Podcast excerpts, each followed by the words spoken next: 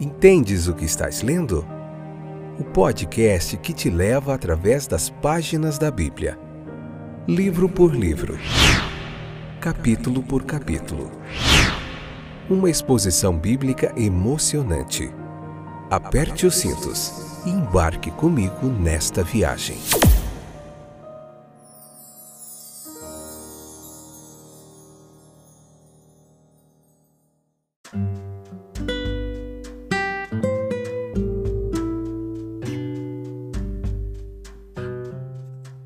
Olá, companheiros e companheiras de viagem através das páginas da Bíblia. Eu sou o Fábio.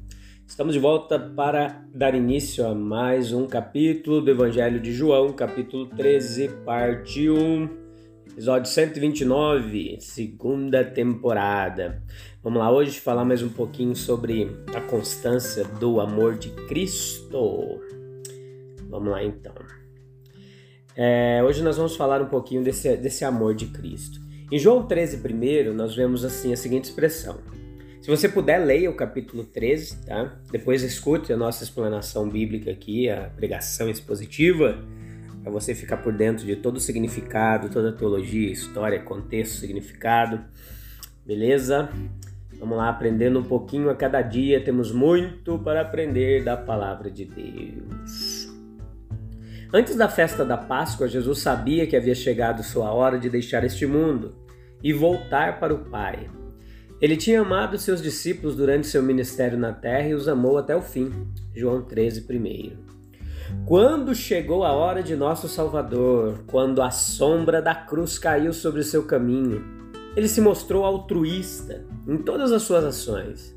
Humilhação, sofrimento e morte estavam diante dele mas é lindo, instrutivo e encorajador ver quão calorosamente seu coração batia por seus amigos e quão ansioso ele estava para usar os últimos dias de seu ministério para proveito espiritual deles. Essas palavras nos revelam a constância desse amor de Cristo. Eles eram seus, ou seja, aqueles que foram chamados e escolhidos por Ele, que foram amados e comprados por Ele, sua própria posse e propriedade. Esses amigos de Jesus eram apegados, devotados a ele, conformados com seu caráter e participantes em seu espírito. Eles estavam no mundo. Essa expressão é significativa, pois implica que os discípulos de Cristo foram objeto de sua afeição, embora estivessem envolvidos pelas dificuldades e tentações da vida. Embora em seu caráter tivessem traços das influências deste mundo, a linguagem usada é aplicável a outros além dos discípulos imediatos de Nosso Senhor. Ele sentia pelos outros e orava pelos outros, como João 17 nos ensina.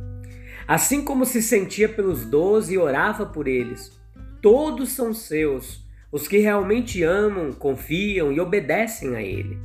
E todos os seus têm interesse em seus propósitos de piedade e graça. Esse glorioso amigo e irmão amava aqueles discípulos, mesmo sabendo que eles eram lentos para entender seu ensino, lentos para apreciar sua natureza e sua missão, indignos em seu caráter de comunhão e de seu nome, inconstantes, como foi demonstrado pelo abandono posterior deles nas profundezas de sua aflição e humilhação. Incrível foi o amor que perdurou quando foi provado. Incrível é o amor que nós e todo o povo de Cristo experimentamos dele, apesar de nossa infidelidade e frieza. Ele já morava ali há cerca de 33 anos, ele havia passado uma juventude tranquila e a maior parte de sua vida parecia ter sido em paz e feliz. Mas nos últimos três anos, ele suportou o calor e o fardo do dia, experimentou a oposição mais hostil deste mundo ele sabia que sua morte envolveria a ida para casa. Jesus sabia absolutamente para onde estava indo. E ele estava indo para um pai feliz e amoroso. É doce voltar para casa de todos os lugares, mesmo das cenas mais brilhantes e da sociedade mais encantadora. Mas mais doce ainda é, para vo é, é voltar para casa vindo de um país hostil e de uma viagem difícil. Era disso que Jesus estava consciente agora.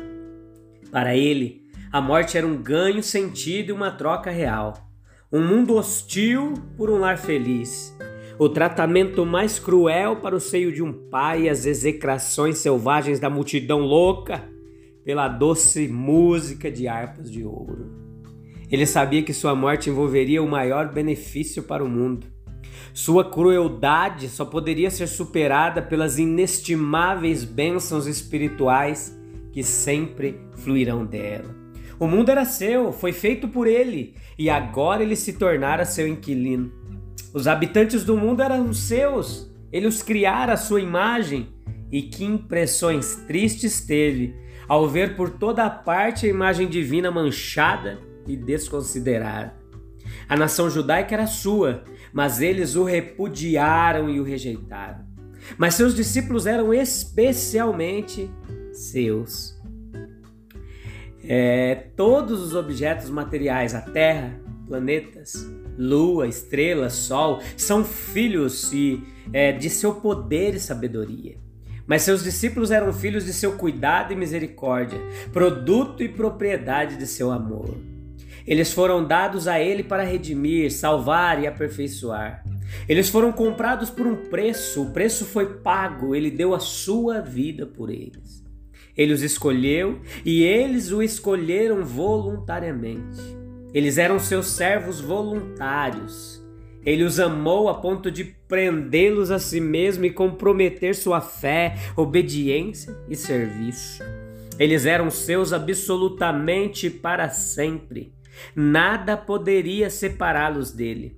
Ele dispensaria todas suas propriedades em vez disso. Eles eram especialmente seus e objetos de seu amor especial.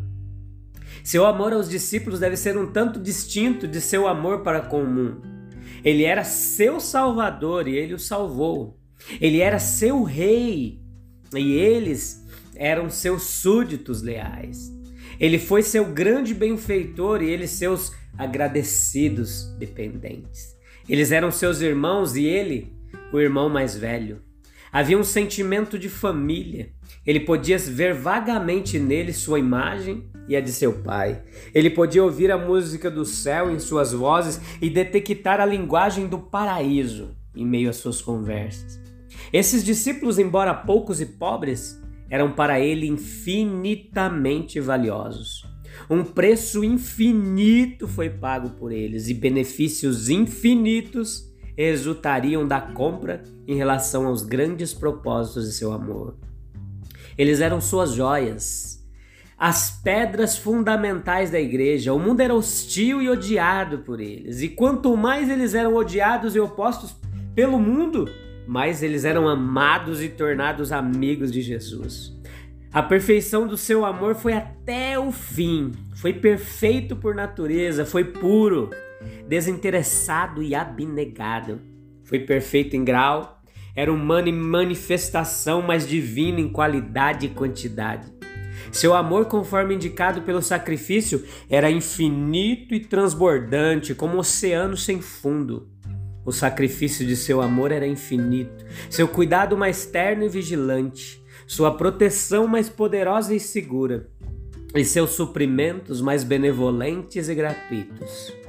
Ele os amou ao máximo, perfeito em constância e duração, até o fim.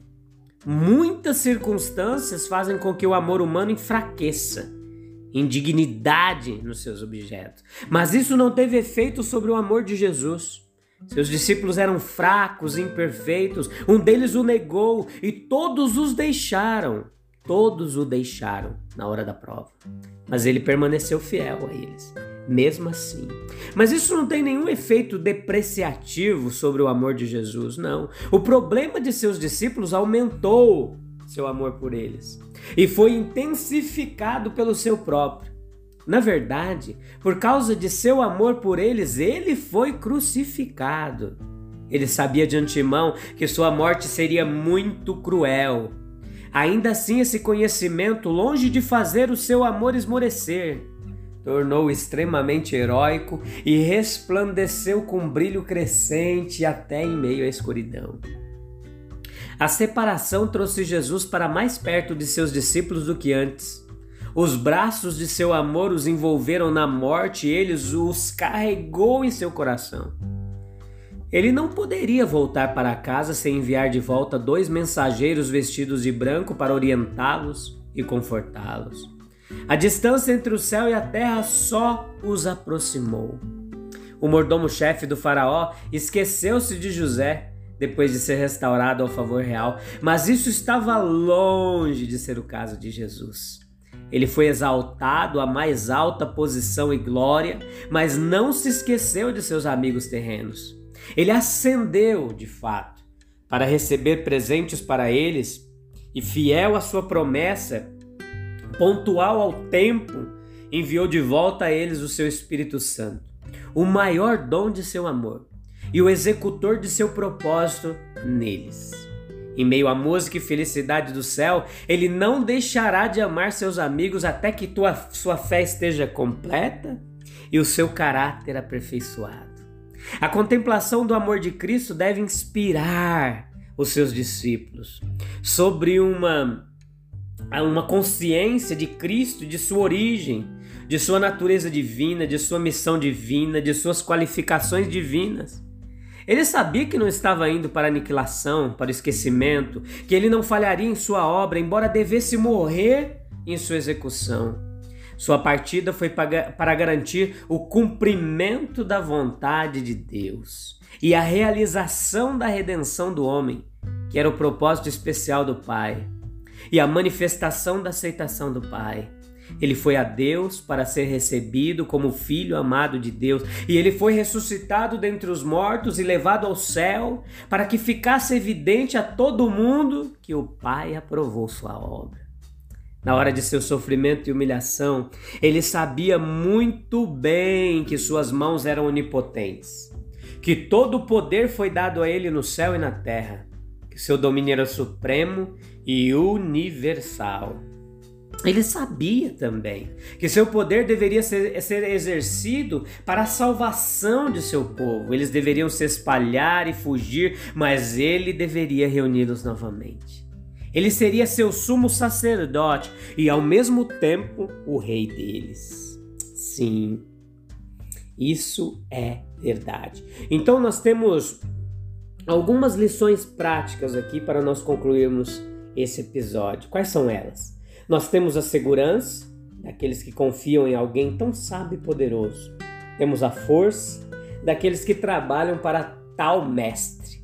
Temos a esperança que diante de quem busca e espera a sua salvação, temos o encorajamento que todos os que precisam de seu semblante e ajuda têm a liberdade de receber isso dele. E é isso, meus queridos ouvintes aí que nos acompanham de várias partes do Brasil e do mundo. Nós temos um encontro marcado no próximo episódio para nós meditarmos mais um pouquinho nesse capítulo 13, que tem muita coisa legal, muito aprendizado, muita coisa edificante para mim, para você. Um abraço, até breve, tchau, tchau.